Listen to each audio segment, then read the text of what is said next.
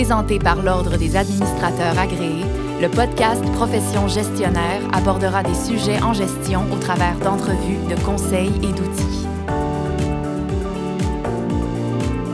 Pour le public en général, le mot fraude amènera probablement des images comme l'hameçonnage, le clonage de cartes de crédit, le vol d'identité ou encore les arnaques téléphoniques ou la fraude aux aînés.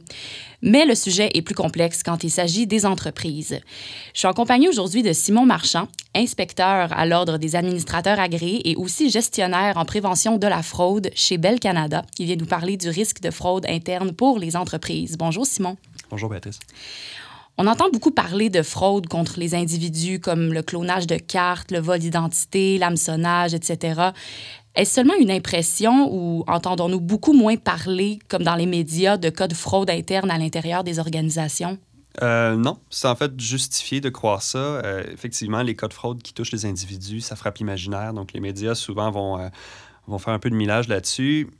à l'opposé, les fraudes dans les organisations, c'est pas une, pas une chose dont les, les organisations elles-mêmes sont très fières. Donc, elles travaillent très fort à ne pas ébruiter ces affaires-là.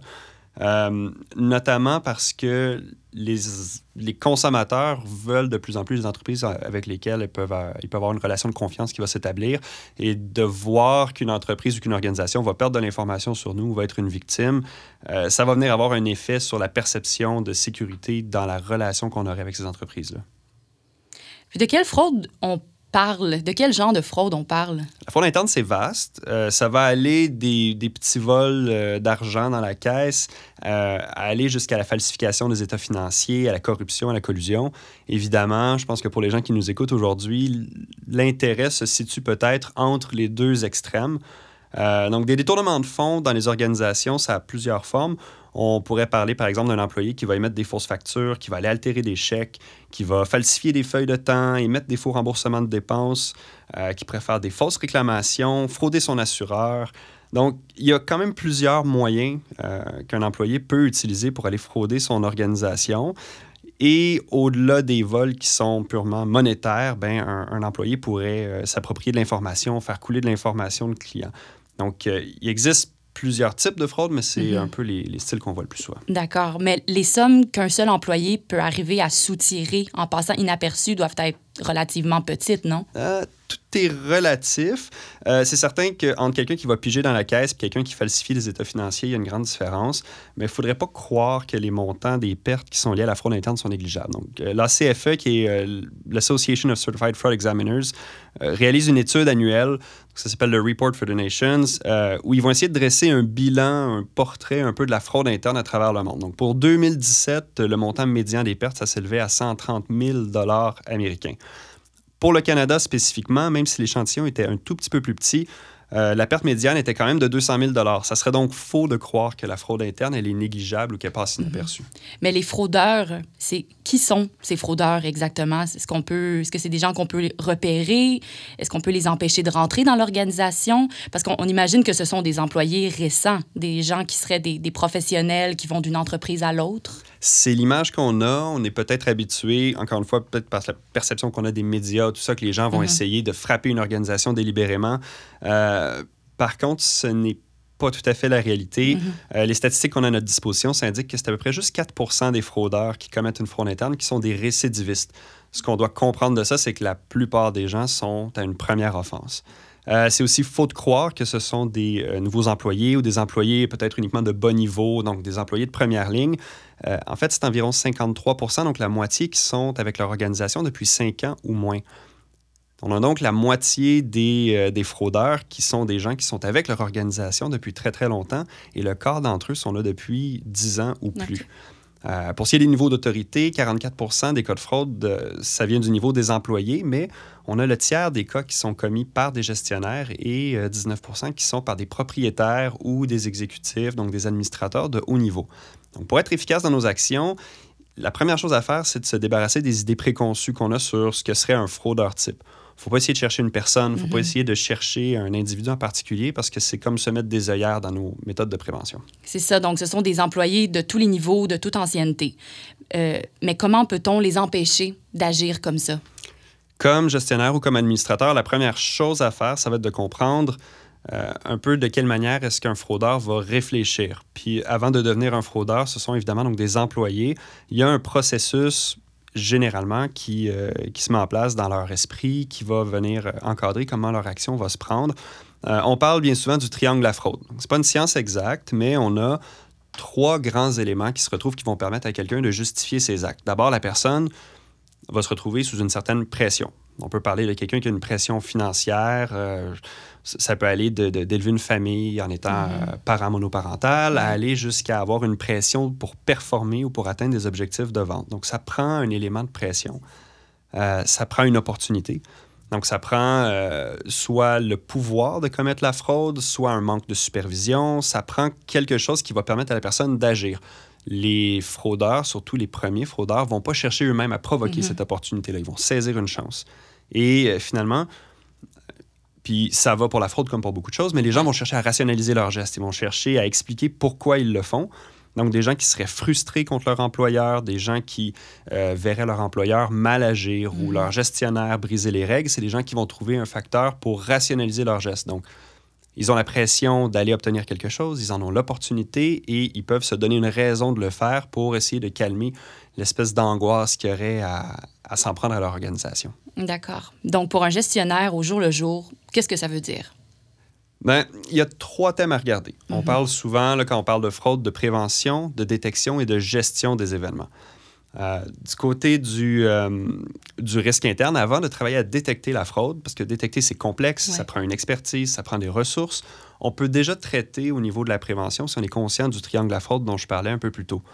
Euh, la première question qu'on peut se poser, c'est est-ce que les objectifs que je mets en place pour mon équipe, ce sont des objectifs qui sont raisonnables?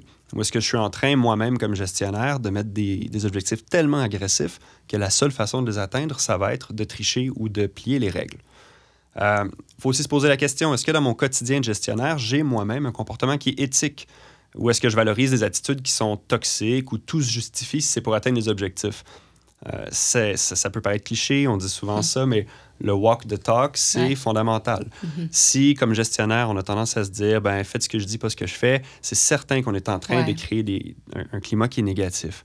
Euh, de la même manière, si vous reconnaissez les employés qui vont sciemment plier les règles, qui vont sciemment les contourner, sous prétexte qu'ils ont atteint leurs objectifs, vous êtes aussi en train d'envoyer un mauvais message à l'ensemble de l'équipe. Mhm.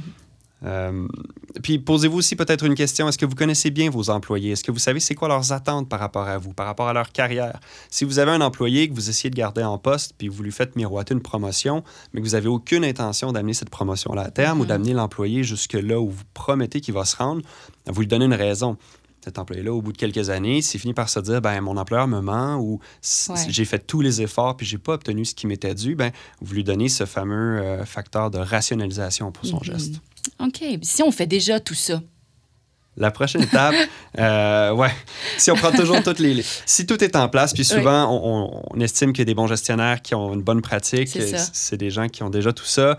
Euh, le plus gros danger comme gestionnaire, surtout dans des plus petites organisations, qu'on parle d'OSBL ou de toute petite PME, c'est d'aller concentrer trop de pouvoir entre les mains d'une seule personne d'un groupe restreint d'individus.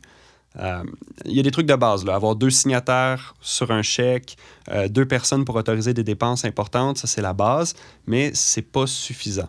Euh, posez-vous la question comme administrateur, comme gestionnaire, qui se charge de recevoir les factures des fournisseurs, qui prépare les paiements, qui fait les entrées dans le livre, qui va recevoir les états de compte de la banque, qui fait la réconciliation. Si votre réponse à ça, c'est toujours la même personne ou un très petit nombre de personnes, vous êtes en train de vous rendre complètement aveugle à quelqu'un qui voudrait détourner des fonds, mm-hmm. camoufler ses gestes euh, et ainsi de suite. Donc, il ne faut surtout pas être paranoïaque, mais il faut être conscient. Il y a un mhm. risque inhérent à notre manière de concentrer des, des pouvoirs. Euh, malgré que ça puisse être simple de donner des euh, responsabilités additionnelles à un employé. On, on a quelqu'un qui est là depuis 5 euh, ans, 10 ans. On sait que ça va être facile de lui rajouter quelque chose sur sa table. il faut quand même être conscient qu'en faisant ça, on est un peu paresseux peut-être comme gestionnaire, mhm. peut-être qu'on est pris par la force des choses, mais on est en train de créer un risque du même coup. OK. Puis à quoi les administrateurs eux, devraient-ils porter attention spécifiquement? Oui. Donc, si on passe au niveau de l'administrateur, donc du membre de CA qui, lui, a peut-être une vision un peu plus macro sur les activités de son organisation, euh, la responsabilité de l'administrateur, c'est au niveau des politiques. Est-ce qu'il y a un code de conduite? Est-ce qu'il y a un code qui, euh, une politique qui va protéger les dénonciateurs, par exemple? Ça, c'est extrêmement important. Euh, est-ce que l'organisation dans son ensemble est sensibilisée à la fraude? Est-ce que le personnel de supervision connaît son rôle là-dedans? Est-ce que les employés connaissent leur rôle? Donc, sans nécessairement agir directement, ils doivent s'assurer au moins de donner cette direction au personnel de niveau intermédiaire ou de niveau de première ligne. Euh, il ne faut pas non plus présumer que le gros bon sens est en train de guider les actions de chacun. Il faut être clair, il faut énoncer nos attentes, il faut énoncer les actions à prendre. Euh, à l'échelle de l'organisation, euh, un des gestes qui peut avoir le plus d'impact, c'est de permettre la dénonciation, de la faciliter, de l'encourager. Le but, c'est pas que tout le monde se mette à pointer le doigt, mais c'est surtout de s'assurer que quelqu'un qui déciderait de dénoncer un patron ou de dénoncer un exécutif puisse le faire de manière sécuritaire, sans peur de représailles. Si on a peur de dénoncer, euh, qu'on soit une victime ou qu'on soit un témoin, c'est certain qu'on réduit les chances d'être mis au courant de ce qui se passe dans notre organisation. Euh, comme administrateur, je pense que notre responsabilité, c'est de jamais hésiter à poser des questions, surtout quand on est un administrateur qui arrive sur un nouveau CA, par exemple, qu'on en ait une première expérience ou qu'on arrive dans une organisation avec laquelle on est moins familière, c'est le temps de poser des questions, c'est le temps de ne pas se satisfaire de quelqu'un qui dirait seulement, mais ça s'est toujours fait comme ça, mhm. puis on, continue. Euh, tout va bien aller.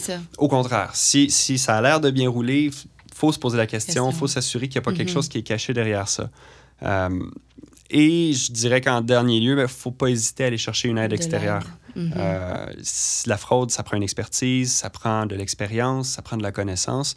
Si vous avez un doute, s'il y a une dénonciation qui fait surface, vous ne savez pas comment la traiter, assurez-vous d'aller chercher les bonnes personnes pour vous aider à encadrer votre processus d'enquête et assurez-vous que vous allez jusqu'au bout de ces dénonciations-là, que vous allez jusqu'au bout de vos doutes.